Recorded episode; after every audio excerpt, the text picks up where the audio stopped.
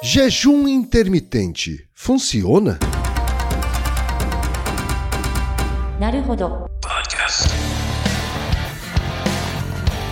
Bem-vindo ao Naruhodô, podcast para quem tem fome de aprender. Eu sou Ken Fujioka. Eu sou Altair de Souza. E hoje é dia de quê? Ciência e senso comum. Você quer apoiar a ciência? Quer apoiar o pensamento científico? Quer ajudar o Naruhodô a se manter no ar? Ouvir os episódios e espalhar a palavra já é um grande passo. Mas existe um outro jeito. Quem possibilita isso é a Aurelo. Você escolhe um valor de contribuição mensal e tem acesso a conteúdos exclusivos, conteúdos antecipados e vantagens especiais. Além disso, você pode ter acesso ao nosso grupo fechado no Telegram e conversar comigo, com Altair e com outros apoiadores. Toda vez que você ouvir ou fizer download de um episódio pelo Orelo, vai também estar pingando uns trocadinhos para o nosso projeto. Combinado? Então baixe agora mesmo o app Orelo no endereço orelo.cc ou na sua loja de aplicativos e ajude a fortalecer o conhecimento científico. E a gente tem aqui agora um recado da HT Solutions. Todas as empresas de todos os segmentos estão em busca de sua transformação digital. E para isso, tão importante quanto as pessoas que fazem o seu negócio é a qualidade da sua infraestrutura de TI. Com mais de 15 anos de mercado oferecendo soluções B2B, a HT Solutions é especialista em soluções de infraestrutura, proporcionando agilidade, desempenho e melhores resultados para empresas nesta era da transformação digital. Não é à toa que ela é a principal parceira do Google na América Latina. Entre as soluções da HT com o Google, eu destaco duas. Uma é o Chrome Enterprise, um ecossistema de recursos do Google que garante eficiência, agilidade e segurança para a sua empresa, incluindo de sistema operacional a aplicativos voltados para a realidade do trabalho. A outra é o Google for Education, com projetos que impulsionam a educação de alunos e professores das escolas públicas e privadas de todo o país. Gostou? Quer saber mais? Então acesse agora mesmo htsolutions.com.br HT Solutions soluções de TI que transformam.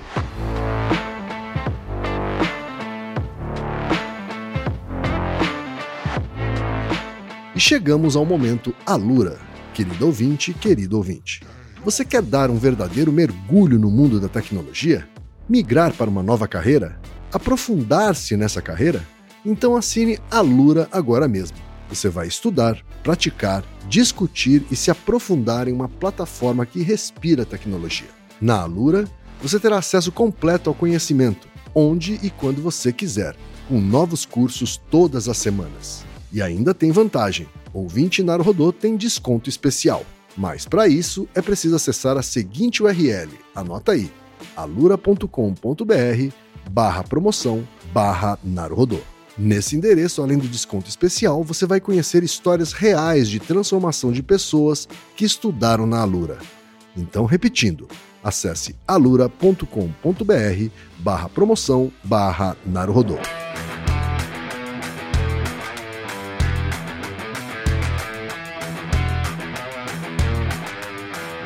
Altaí, temos pergunta de muitos ouvintes, Altaí. Até onde eu lembro, esse é um dos episódios com mais perguntas que já recebemos, ou está entre os mais.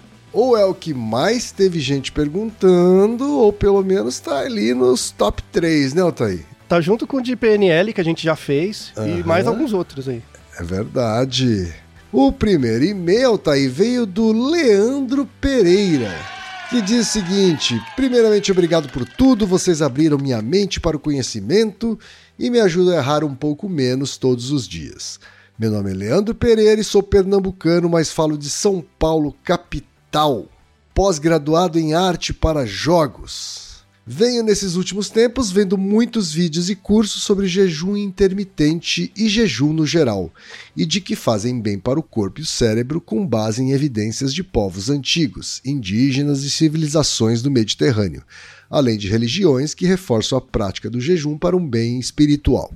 Minha dúvida é: Existe realmente alguma comprovação de que a prática do jejum, seja intermitente ou seja o jejum normal de água e comida, traz algum benefício para o corpo e a mente? PS, eu trabalho na USP Butantan. Se o Altair estiver por lá um dia, me avise, será um prazer conhecê-lo pessoalmente. Olha aí, Altair. Ó. Entrada franca ali na USP Butantan, hein, Altair? pois é. Temos também o e-mail do Diego Maciel Braga Costa, que é trabalhador rural, nascido em Maceió, Alagoas, mas no momento em Bauru, São Paulo. E o Diego diz o seguinte: Estava escutando o Narodô 363 sobre jejum de dopamina, apesar de ter sido um excelente programa, me acendeu uma luz amarela no momento em que Altair solta uma lista de supostas bobagens que falam por aí. E entre elas ele cita um outro tipo de jejum, o intermitente. Eu comecei a praticá-lo depois de escutar um podcast. Lá, uma convidada nutricionista, entre várias dicas, diz que para algumas pessoas esse tipo de jejum é muito benéfico e recomendado para balancear a dieta. Ela comenta que seria interessante ficar por 14 horas sem comer nada, podendo somar com as horas de sono. Geralmente sou mais questionador quando escuto esse tipo de afirmação sobre mudanças radicais nos hábitos pessoais, mas na hora que ela falou isso, admito que me distraí fazendo as contas. Notei que seria relativamente fácil fazer esse jejum, já que eu sempre paro de comer por volta das 8 da noite e não tenho fome pela manhã. Na época, acordava cedo e tinha que engolir o café rapidamente para não me atrasar no trabalho. Então seria razoável pular o café da manhã e ter os supostos benefícios. Eu fui criado por pessoas que considerariam tal jejum um crime, já que minha mãe sempre me forçou, quando criança, ao menos tomar um copo de leite antes de sair para a escola, logo cedo. Quer dizer que ele não funciona? Minha mãe estava certa o tempo todo. Faz mal praticar esse jejum? Porque se não fizer mal, eu não teria problema em continuar, já que me habituei muito bem à rotina. Mas agora fiquei encucado com o um comentário do Altair e estou preocupado se o tal jejum estaria sendo, na verdade, maléfico à minha saúde. Poderiam explicar melhor? Temos também o um e-mail do Leandro Marconi, que é empresário e reside em Dayatuba, São Paulo. Ele diz o seguinte: faço parte dos mais de 50% da população brasileira que tem sobrepeso. Apesar disso, nunca fui adepto a nenhum tipo de dieta milagrosa por achá-las não saudáveis nem duradouras.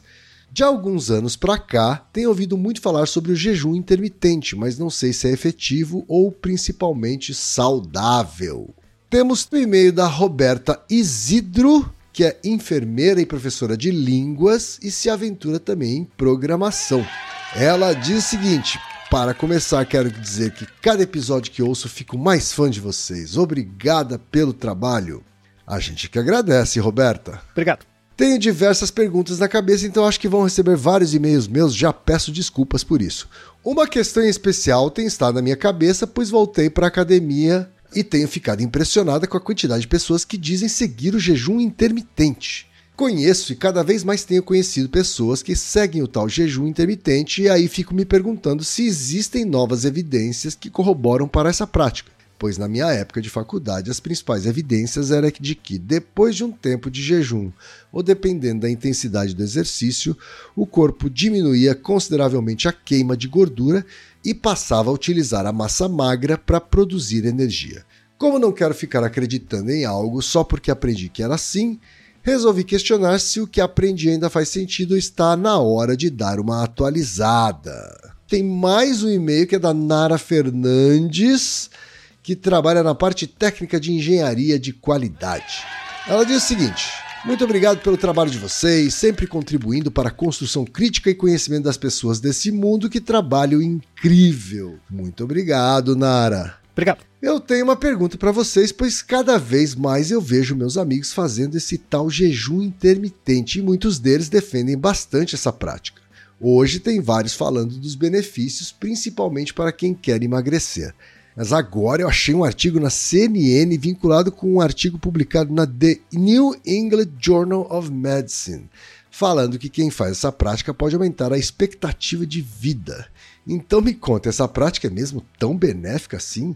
Realmente pode aumentar a expectativa de vida? Quais são os impactos disso na saúde de uma pessoa?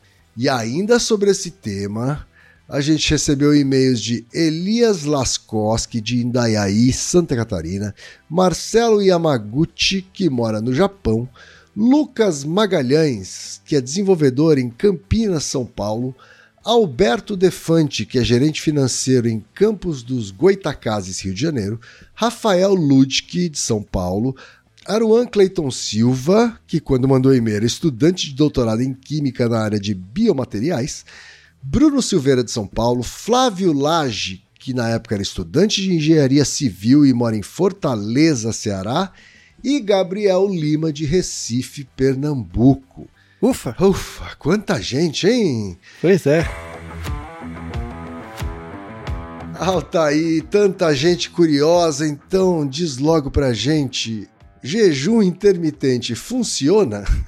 Vamos começar com um argumento bem simples. Aham. Como comentado em alguns dos e-mails dos nossos ouvintes, Aham. é que ele relacionou que o jejum é uma prática cultural muito antiga. Né? Várias religiões fazem, praticamente todas. Sim. Budismo, cristianismo, hinduísmo, islamismo, judaísmo, todos têm períodos, sejam maiores ou menores, de jejum. Né? Uhum. O mais conhecido é o islamismo, que tem o mês do Ramadã. Sim. Só pegando um- um- uma, uma evidência bem simples, assim, né? Durante o mês do, do Ramadã, tem até uma, o e-mail da nossa última ouvinte, né? Será que jejum, jejum intermitente aumenta a expectativa de vida? Os islâmicos, eles vivem mais do que os outros povos? O que, que você acha aqui? Até onde eu sei, acho que a, a- a expectativa dele- de vida deles é muito parecida com a do, resto da humanidade, não? Pois é, começa por aí, né?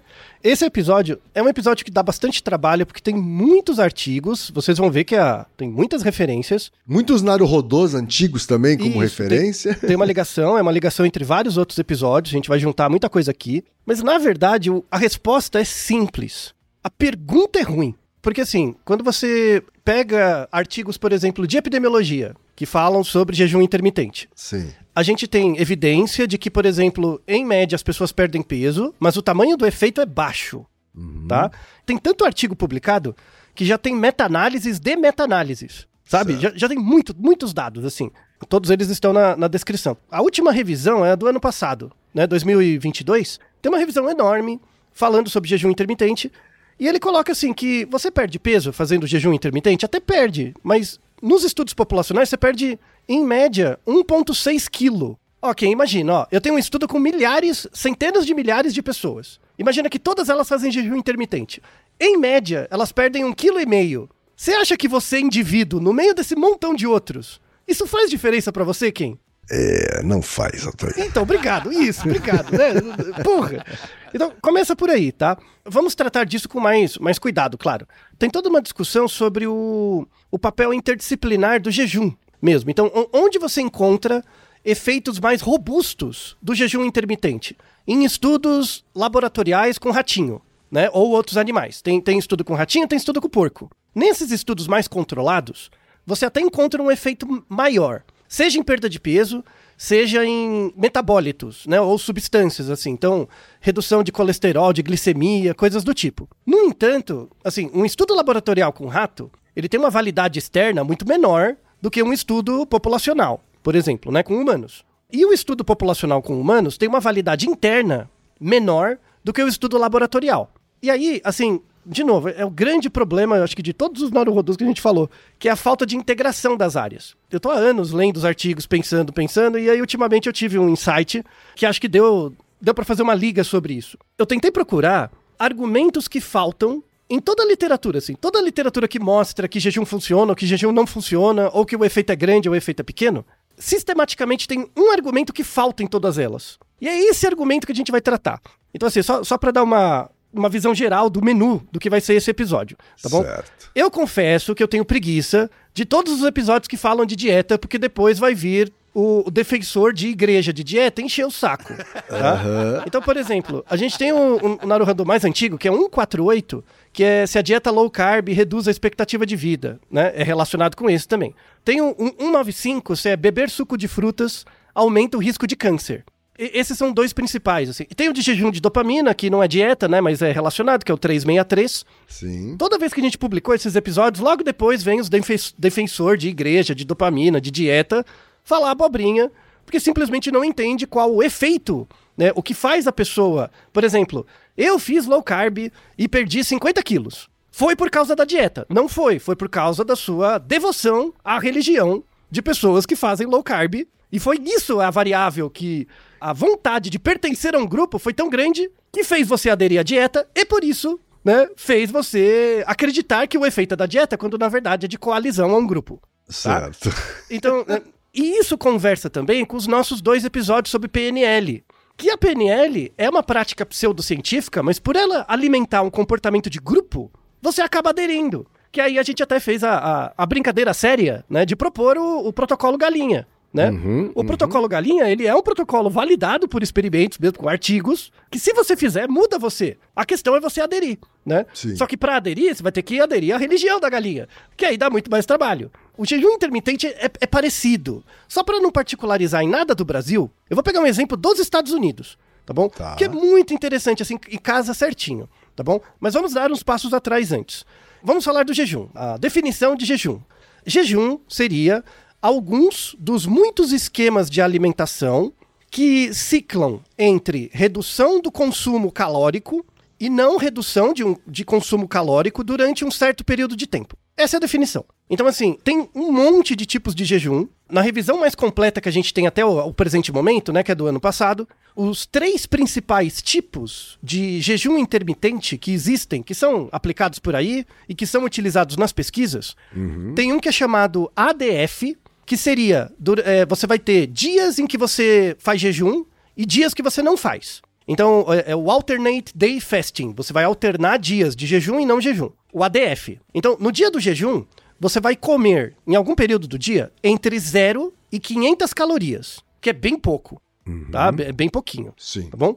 Nos outros dias, aí você come livremente, tá bom? Então você faz um dia de dieta, de, de jejum pesado, E, outros, e, os outros dias, os outros seis dias livres, tá? Esse, esse seria um esquema. O outro esquema, que é o mais comum, é o esquema 5 por 2 O 5 por 2 é assim, você vai fazer dois dias de jejum, em que você vai comer entre 500 e 1000 calorias, que seria a metade do consumo normal de um indivíduo comum, assim, tá? Tá bom. É, dois dias por semana você come entre 500 e 1000 calorias. E nos demais dias, nos demais cinco dias, você come normalmente. É o, bom. o- a dieta 5 por 2 Então, essas duas dietas são dietas em que você alterna dias de jejum e de consumo normal.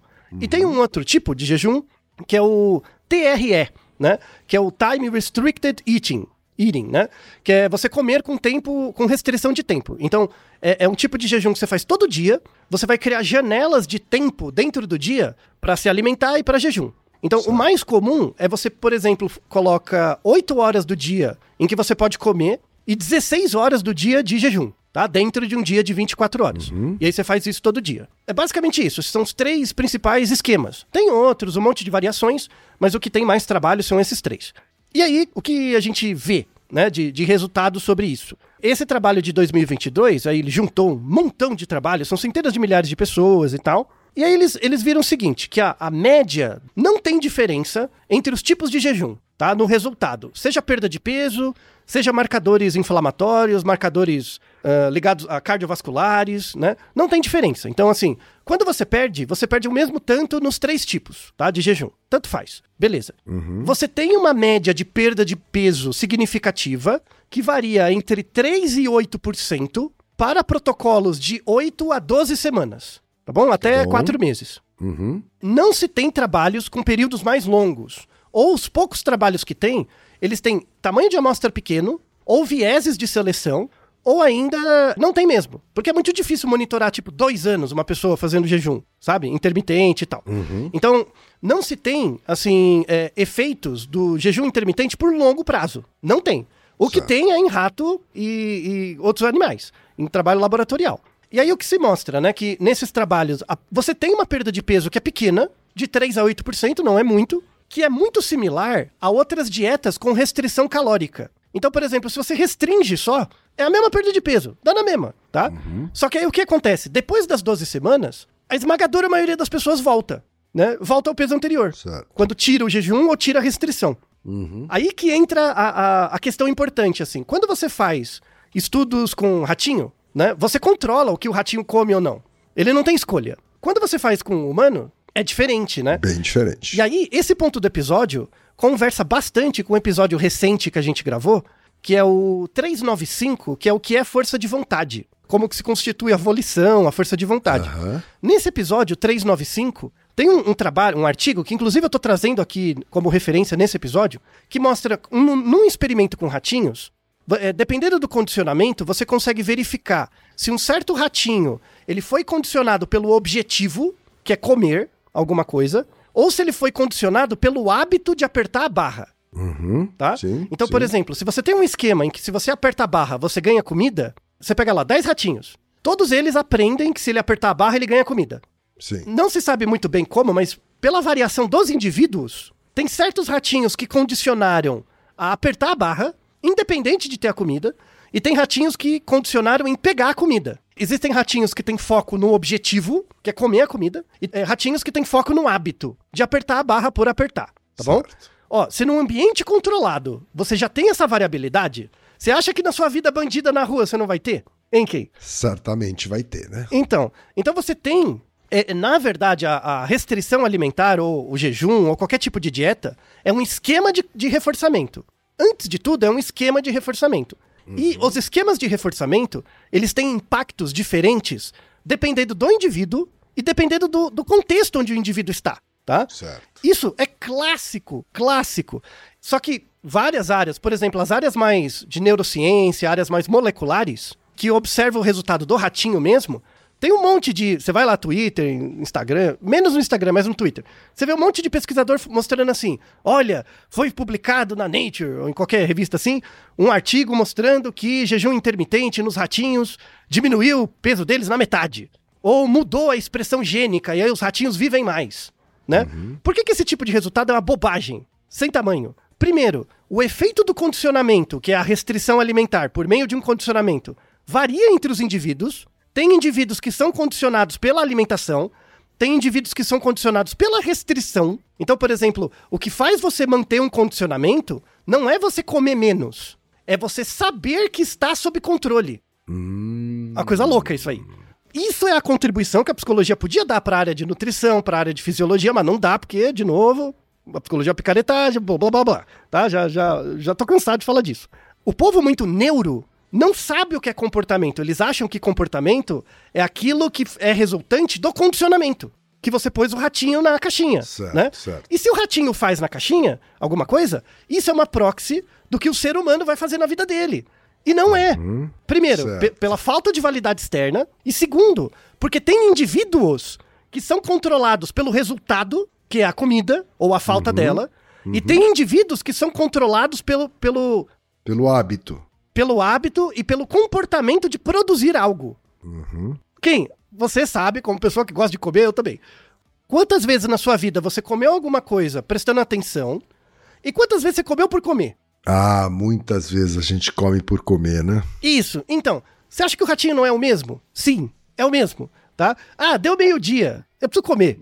Leva come, né? Sabe? Ou, ou, por exemplo, você tá vendo TV, deu um intervalo, aí você vai na geladeira e pega um doce. Aí você volta, na, senta, na frente da TV com o docinho e vai comendo. Quando vê, acabou o, doce. Sim. Né? Sabe? Então, todos esses esquemas, né? O, o- o grande ponto do episódio aqui é mostrar que os estímulos, né? Comer, fazer alguma coisa para ter a comida, esses estímulos, eles não são reforçadores em si. Eles são reforços dentro de um contexto, tá? Tá. Tem resultados diferentes de- dependendo de quando e onde você faz, né? Isso é uma coisa completamente negligenciada na neurociência, porque é baseado em pesquisa básica. Mas o próprio rato passa por isso e viesa o resultado deles, eles não conseguem nem ver, né? Então, isso é uma coisa que não tem nos trabalhos, assim, não tem. E aí, assim, ah, mas você está tá querendo fazer uma coisa que vai contra toda a neurociência? Sim, sim, primeiro. né? É, é, e depois, eu não sou o primeiro cara que tá falando disso, tá? Tem caras lá dos anos 40, 50 falando disso, só que não são lidos. Por quê? Porque eles são interdisciplinares. Né? E aí é muito difícil você sair da sua casinha e ler um cara que tenta abarcar as coisas.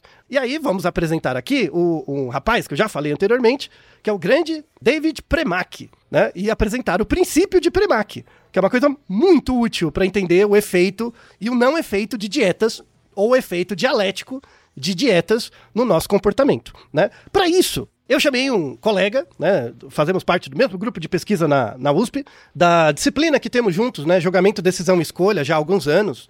começou na psicologia, agora é uma disciplina na, na medicina da USP, junto com o professor Marcelo Bevenuti, professor José Siqueira. Marcelo Bevenuti já participou de episódios do, do Narodô, José Siqueira também, grande professor Paulo Silveira, né? Vamos contar com a presença dele em episódios futuros, né? A Jéssica, também é, é doutora em, em, psicologia. E nesse episódio vamos contar com o doutor João Lucas Bernardi. Eu pedi para ele um áudio explicando o teorema de. o, o princípio de Premack. Como que ele funciona? Tá? Uhum. E ele é bem versado na área de análise do comportamento e eu sou mais de etologia, mas o, o Premack é um cara que trabalhou nas duas áreas. Tanto em etologia como em análise do comportamento.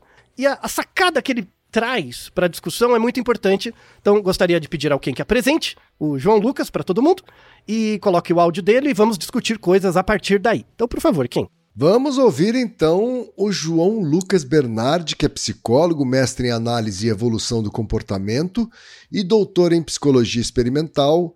Atualmente é pesquisador do Instituto Nacional de Ciência e Tecnologia sobre Comportamento, Cognição e Ensino. Tem interesse em pesquisa sobre escolha, esquemas de reforço e autocontrole. Fala então, João Lucas. David Premack foi um psicólogo e primatologista muito lembrado por sua contribuição à etologia e principalmente pelo conceito de teoria da mente. Uma outra contribuição de Premack, que na minha opinião é às vezes menos apreciada, é a sua teoria sobre o reforço. O reforço é um processo no qual as consequências de um comportamento qualquer aumentam a probabilidade que aquele comportamento volte a acontecer em condições semelhantes. A teoria do reforço mais popular até meados dos anos 50 deixava várias perguntas em aberto. Quais eventos funcionam como reforçadores? Quais as propriedades são comuns a todos os reforçadores? Essas perguntas não são triviais, uma vez que mesmo um evento, digamos chocolate, pode funcionar como reforçador para algumas pessoas e para outras não. Além disso, o chocolate pode reforçar o comportamento em alguns contextos e outros não. E pode também reforçar alguns comportamentos de um indivíduo, mas não outros comportamentos de um mesmo indivíduo. Se não soubermos responder a essas questões, não podemos dizer a priori se um evento será uma recompensa reforçadora para um dado comportamento. Aí que entra a teoria do Premack sobre o reforço. De cara, Premack abre mão da ideia do reforçador como um estímulo e passa a ver o reforçador como atividade. No exemplo do chocolate, o chocolate em si não seria um reforçador, mas sim o ato de comer o chocolate. Além disso, Premack parte do pressuposto que todas as atividades nas quais um organismo pode se engajar estão em uma régua de valor subjetivo, de forma que qualquer atividade pode ser reforçada por uma atividade de maior valor. Por exemplo, digamos que eu prefira chocolate a andar de bicicleta. Se o andar de bicicleta passar a produzir o chocolate, isto é, for arranjada uma relação de contingência entre essas atividades, o andar de bicicleta será reforçado. Sendo assim, a resposta à pergunta o chocolate é reforçador seria depende do seu valor relativo, isto é, em relação à atividade que produz a oportunidade de comer o chocolate. Para dar um exemplo mais concreto, vamos revisitar um dos experimentos clássicos de Premack publicado na Science em 1962. Esse experimento bastante simples foi realizado com seis ratos de laboratório. No estudo, eles eram mantidos dentro de um equipamento que media as ocorrências de duas atividades, a de correr em uma roda e a de beber água. O experimento foi realizado em duas fases.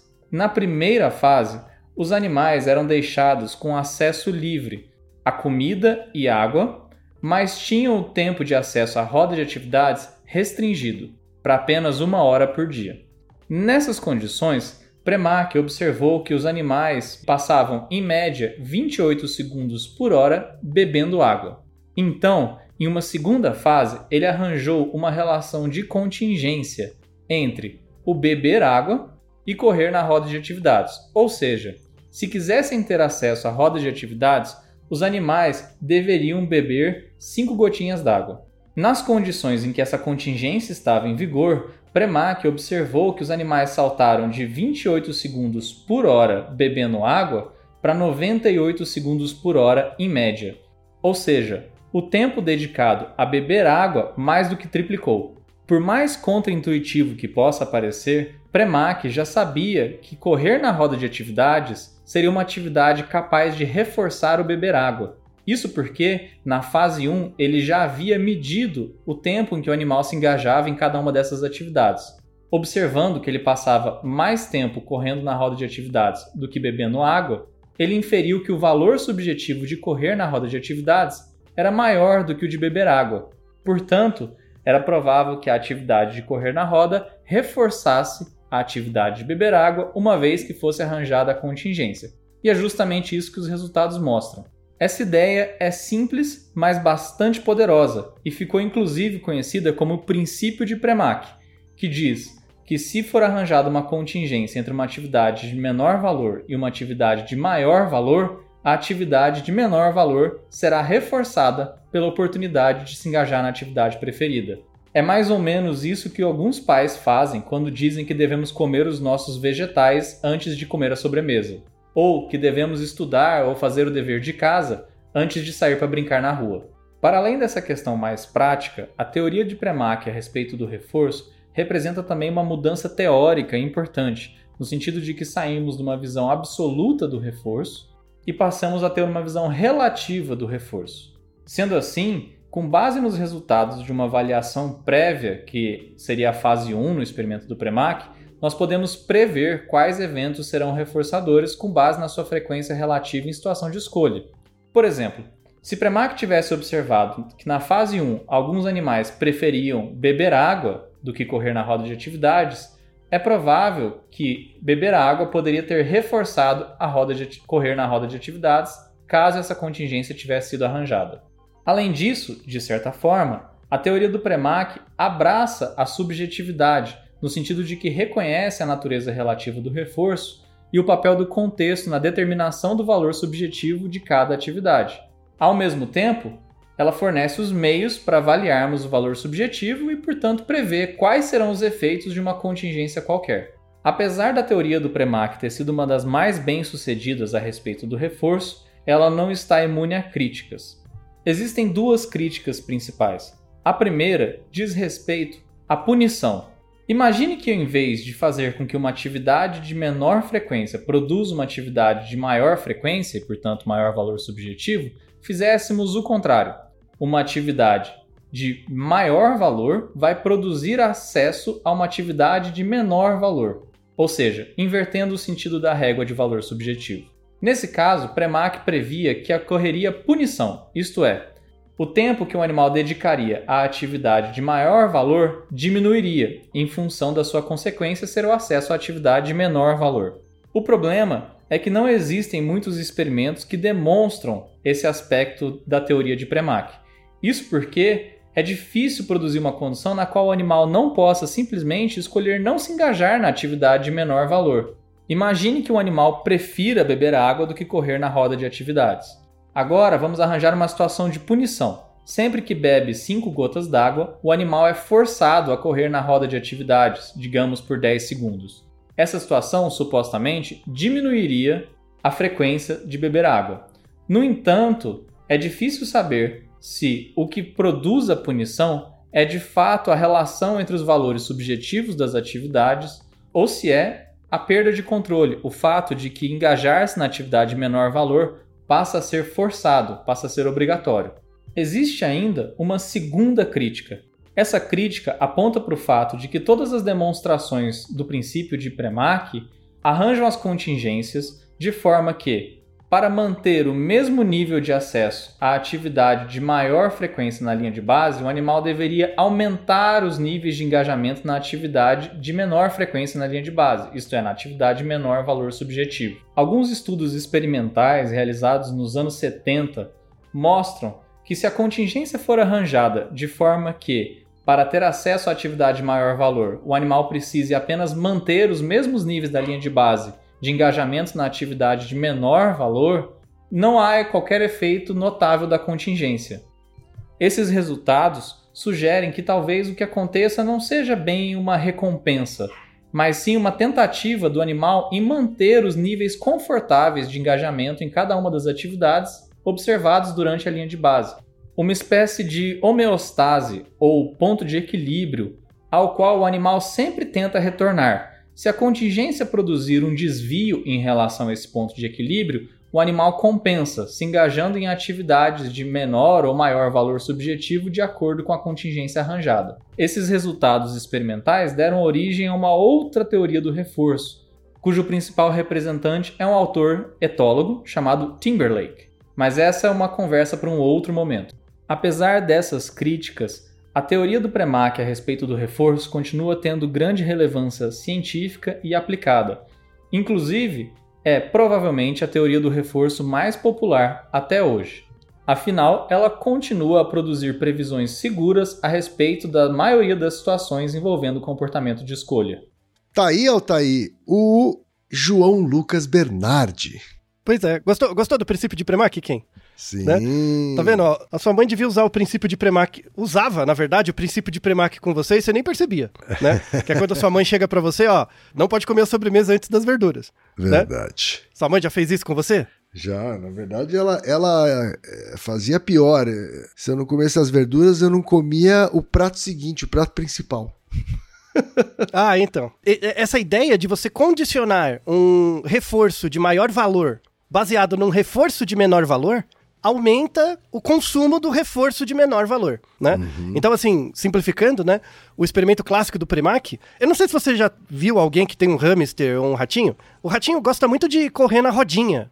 Sabe aquela rodinha do ratinho que ele fica Sim, correndo? sim, sim. é, é reforçador pra ele, ele gosta. Se você condiciona o acesso à rodinha ao o rato tomar água. Então, por exemplo, imagina que o rato não tá com sede, tá? Ele tá ok, né? Está numa homeostase. Aham. Só que você cria um esquema de condicionamento em que se, ele tem que tomar uma gota de água para ter acesso à roda. E aí ele quer correr na rodinha. Então, o, o que, que ele faz? Ele faz um comportamento de menos valor, que é tomar água, para um comportamento de mais valor, que é correr na rodinha. Com o passar do tempo, e faz todo sentido, o comportamento de tomar água, que pro rato vale menos, vai ser reforçado. Claro, porque um é ligado com o outro. E aí tem um, um- um ponto fantástico, assim, da, da teoria do Premack, que é essa nova visão do reforço. O reforço, ele não é um estímulo. Ele não é desconectado do contexto. O reforço, ele é uma atividade. Dentro de uma gama de atividades do contexto. E aí volta. Por isso que, para algumas pessoas, o jejum funciona e para outras não. Porque o jejum não é um estímulo. O jejum é uma atividade. Que para algumas pessoas pode ser reforçadora em si, para algumas pessoas também pode ser uma atividade de menos valor, mas que possibilita o acesso a uma atividade com mais valor. O que, Então, que seria ativi- ele como atividade de menos valor? O que, que seria atividade com mais valor? Então, tem várias. Mas, por exemplo, pensa a questão religiosa. Então, falando da aplicação do jejum em religiões, por exemplo. Para os católicos, né, a gente tem anualmente um pequeno momento de jejum, por exemplo, que seria a Sexta-feira Santa. Tem um período em que a gente não come carne. Conta como um tipo de jejum, um tipo de restrição. Não é tão grande, mas é um tipo de restrição, só para as pessoas terem uma ideia né, do, do papel do jejum em questões culturais. Em geral, é pequeno. Na religião hindu, o jejum ele é chamado de vrata. A vrata é utilizada em alguns, em alguns momentos. Então, por exemplo, quem se a gente é, se a gente fosse hindu e você vai ter um casamento, eu, em respeito a você, eu faço um vrata, eu faço um jejum Certo. né? Às vezes de um dia, alguma coisa para fazer parte do, do, do evento. Ou em, em certos dias festivos. Às vezes tem períodos de jejum também, né? Como é multicultural, multi, é, é, como é politeísta, então varia bastante dependendo da região. Mas é, é comum. No judaísmo também tem períodos de jejum, mas é, é parecido um pouco com o cristianismo. O mais famoso e, e que tem o jejum mais longo é o islamismo, que tem o mês do Ramadã. No mês do Ramadã, durante 30 dias, você não pode é, nem beber, nem comer nada do pôr do sol até o nascer do sol. Então, Certo. tipo, das 6 da tarde até as 6 da manhã, né? Você não pode nem beber, nem comer nada durante 30 dias. Isso é bem interessante. Tem uns artigos em que eles monitoram pessoas que seguem o Ramadã e, e fazem medidas, né? Tanto de perda de peso quanto de marcadores é, bioquímicos dessas pessoas durante o mês e depois. E aí tem uma revisão desses estudos, é bem, é bem interessante, assim, que a, a- meta-análise mostra que, em média, as pessoas que fazem Ramadã perdem um quilo e meio em um mês, e esse quilo e meio volta em até duas semanas. Beleza, né? E tem um outro trabalho que mostra que durante o mês do Ramadã, você tem uma redução significativa do LDL, né, que é um componente do colesterol. A gente tem um Naruhodo sobre o, o papel do colesterol, que é o episódio 264, que é interessante, informativo. Então parece que o, o, o, o jejum, ele tem benefícios locais. Diminui um pouquinho o seu colesterol, não é tão recomendado, por exemplo, restrição, né? Porque tem povo doido para tudo, né? Querendo fazer dieta para emagrecer, faz tudo, né? Então, por exemplo, pessoas que têm diabetes, né, é desregulada, não é tão bom o jejum.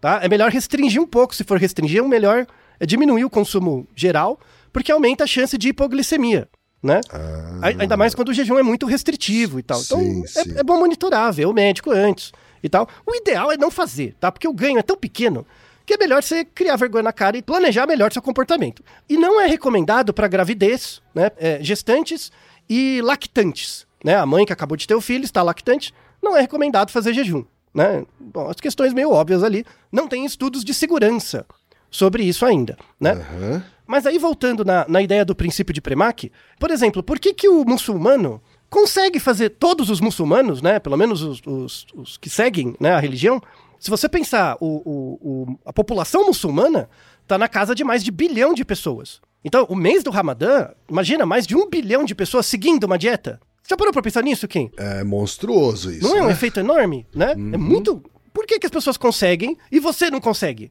Porque o, o- o objetivo final não é o perder peso. O objetivo final é pertencer ao grupo. É a religião, Sim. é ser iluminado, é atender uma expectativa. Então, o princípio de Premack bate nisso. Qual é o comportamento que vale menos? Fazer o jejum.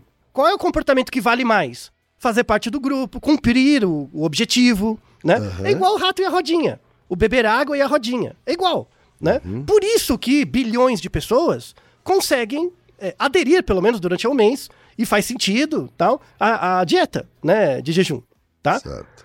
Esse mesmo princípio de Premack se aplica também às pessoas que conseguem o jejum intermitente, conseguem fazer, né? Então, por exemplo, tem e-mails dos nossos ouvintes, tem um deles falando assim: "Ah, eu não sei se faz mal, queria saber se faz mal, mas quando eu comecei a fazer, encaixou na minha rotina. Ah, eu já não tomo café mesmo, então eu já faço, né? Ou seja, a pessoa já fazia algum tipo de restrição de jejum, né? Mesmo já era sem parte. saber e mesmo sem querer, né? Isso.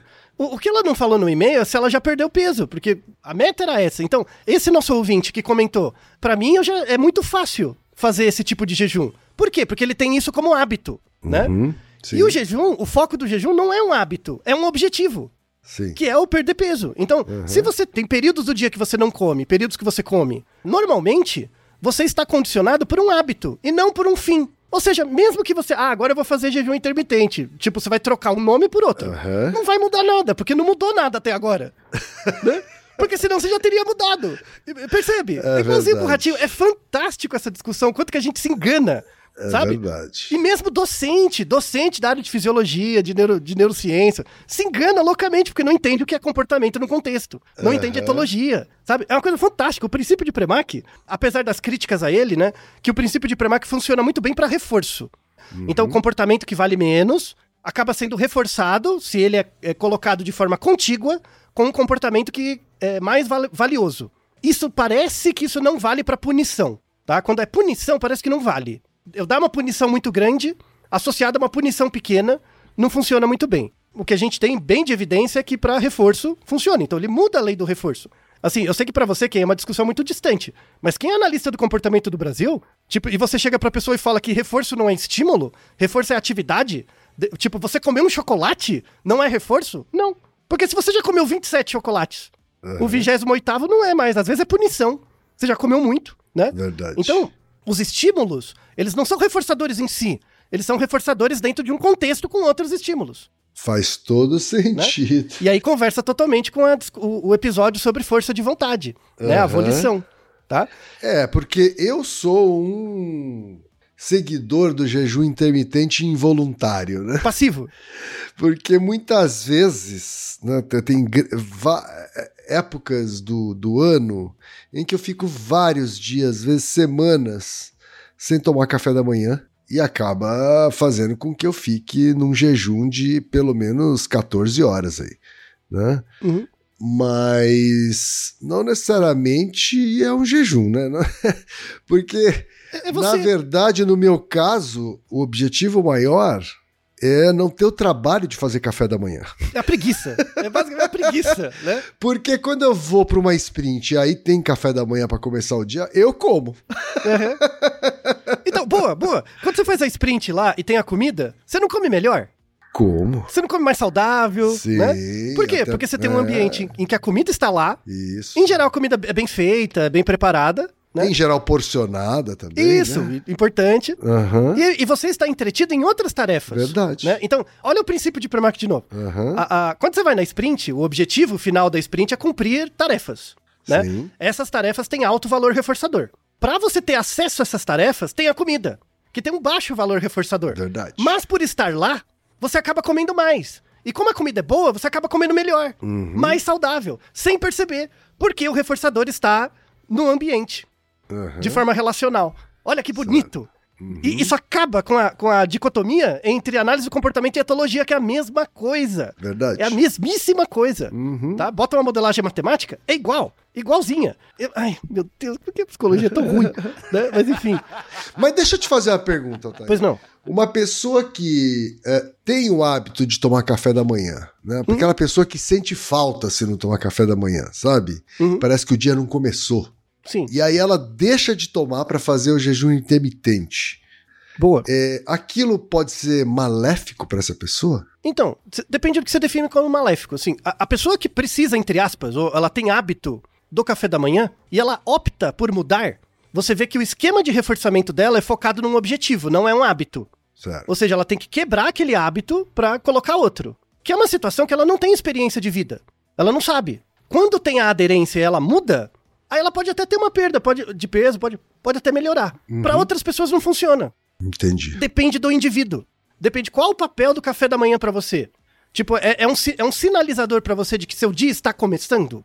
Não é pela comida. É um sinalizador do começo do dia, sabe?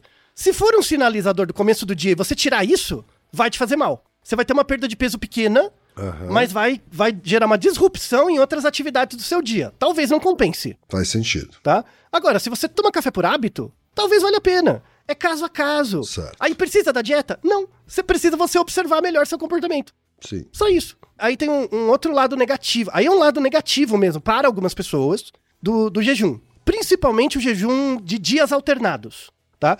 E aí tem artigos que mostram isso. Em muitos casos acontece o seguinte: a pessoa fica lá um dia comendo nada, não come nada, ou 500 calorias. No dia seguinte, para compensar, a pessoa come comida muito calórica. Aí come uns hamburgão lá. Aí, em média, como ela fica 5 por 2, vai ter uma redução é, de consumo, a redução calórica, ela até perde um pezinho, né? Só que os períodos em que ela tinha comida livre, ela faz binge de comida, ela come muito. O que acontece quando eu liberar a dieta? Vai comer muito todos os dias. E aí volta o peso e ganha mais.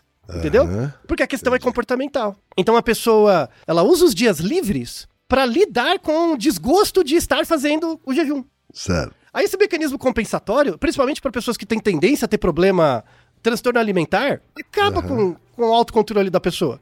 Não adianta nada. Tá? Então, assim, eh, a gente já criou um corpo de evidências baseadas na psicologia séria, científica, o princípio de Premack, mostrando que as coisas não são em si reforçadoras, depende do seu esquema, dos seus objetivos e dos- da sua sequência de hábitos durante o Sim, dia, né? sim. Como é, que, como é que acontece. Então, assim, a ideia não é fazer jejum, não é low carb, não é dieta. É você aprender a sistematicamente observar quando você come, o que você come, por que você come, e observar isso. E aí criar uma relação de fato com a comida. Se até ratinho, dentro de uma caixa, com comida estereotipada, com ração, consegue criar uma relação com a barra e não com a comida, sabe? Você acha que você, com um monte de ultraprocessado, um monte de comida diferente, você acha que você não vai criar umas relação doida com as comidas diferentes? Ou às vezes não é com a comida, é com o ritual, né? Até ter a comida, sabe? A gente é muito doido, tem muita variação. Essa discussão é fantástica, trazer a, a teoria do Premack mesmo pro ponto, que é uma forma de unificar o povo da neurociência com o pessoal da etologia e da nutrição e tudo mais, para uma área que seja de fato comportamental. Para encerrar o episódio, vamos falar de, de uma coisa ligada a um discurso muito interessante presente no Brasil, mas muito comum nos Estados Unidos. Eu vou pegar um exemplo. Pelo princípio de Premack mesmo, usando essa mesma ideia, né? O valor reforçador e a função executiva, ela media, me, eh, medeiam, né? Processos que interativamente influenciam o consumo de comida. O que, que eu quero dizer com isso? Tem muita gente que adere a jejum, que de fato, pro indivíduo, para aquele indivíduo, funciona. Então, a, a pessoa per- perde 40 quilos, sei lá, fazendo o jejum intermitente. Aquele indivíduo, não a média, mas o indivíduo perde, né? Por quê? O negócio é, é, por que, que aquele indivíduo conseguiu e os outros não? Aí tem os dois episódios sobre PNL, o 346 e 347, dão uma gama de evidências sobre isso, mas fazendo um, um sumário aqui, é o princípio de Premack. Então, por exemplo, o jejum intermitente ele é o meu comportamento de baixo valor. Qual seria o comportamento de alto valor que eu, que eu quero fazer, que eu quero ter, mas que precisa né, do jejum intermitente? Pertencer a um grupo. Né? E aí, a gente tem na internet, pode procurar aí, um monte de grupos de dieta que na verdade são seitas. E não é no mau sentido. É que a constituição, o que gera de fato a eficácia da dieta, é a pertença ao grupo. Então, eu faço a dieta para que outras pessoas do grupo me reforcem, e aí eu consigo entrar dentro do grupo de pessoas que é da dieta X, da dieta Y, do mesmo jeito da religião, né? Para você fazer parte de uma religião, você não tem que seguir os sacramentos, os hábitos, Sim, os costumes. sim, sim. Então, os hábitos e os costumes têm baixo valor reforçador. Mas o que você quer pertence à religião, ao grupo, às pessoas, às discussões e tudo mais. E aí, você pertencer ao grupo religioso acaba reforçando as sacristias, né? O- o- o- os rituais da religião.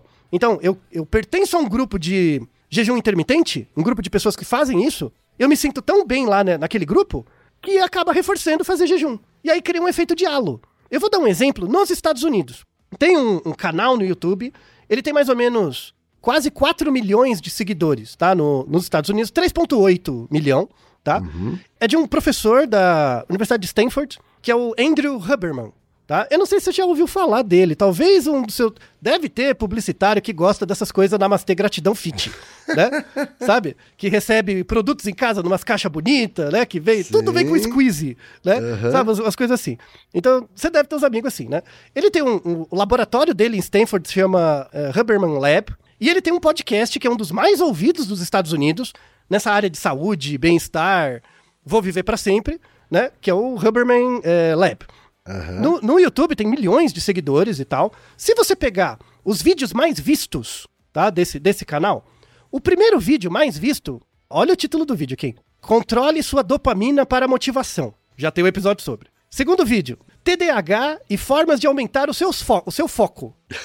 O terceiro é sobre álcool e a sua saúde, beleza. Aham. E o quarto é sobre jejum para perda de peso e saúde. Cada um desses vídeos tem mais de 5 milhões de views. E é um podcast, viu? Não é um vídeo, é um podcast com duas, três horas. Esse pesquisador, o Huberman Leg, é o Huberman, né? Eu já li vários artigos dele. Ele, ele é um bom pesquisador. Professor de Stanford, publica artigos. A linha de pesquisa dele é em neurociência, sobretudo neurociência da visão, percepção auditiva. Então ele, é- ele é neurohard, sabe? Pesquisa cérebro, células do cérebro, coisas do tipo.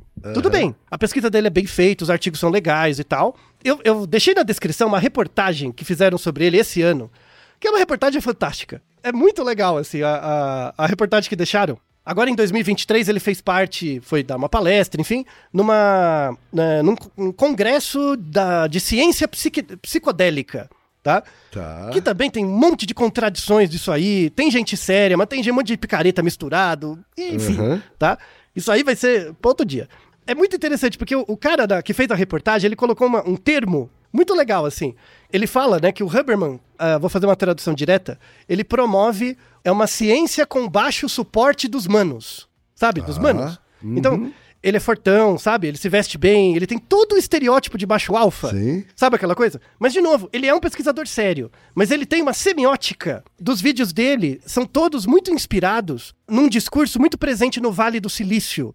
Sabe? Aham. Que são pessoas com muito dinheiro, que quer viver pra sempre, quer ser fit, quer Sim. ter muita eficácia no trabalho, na vida, sabe?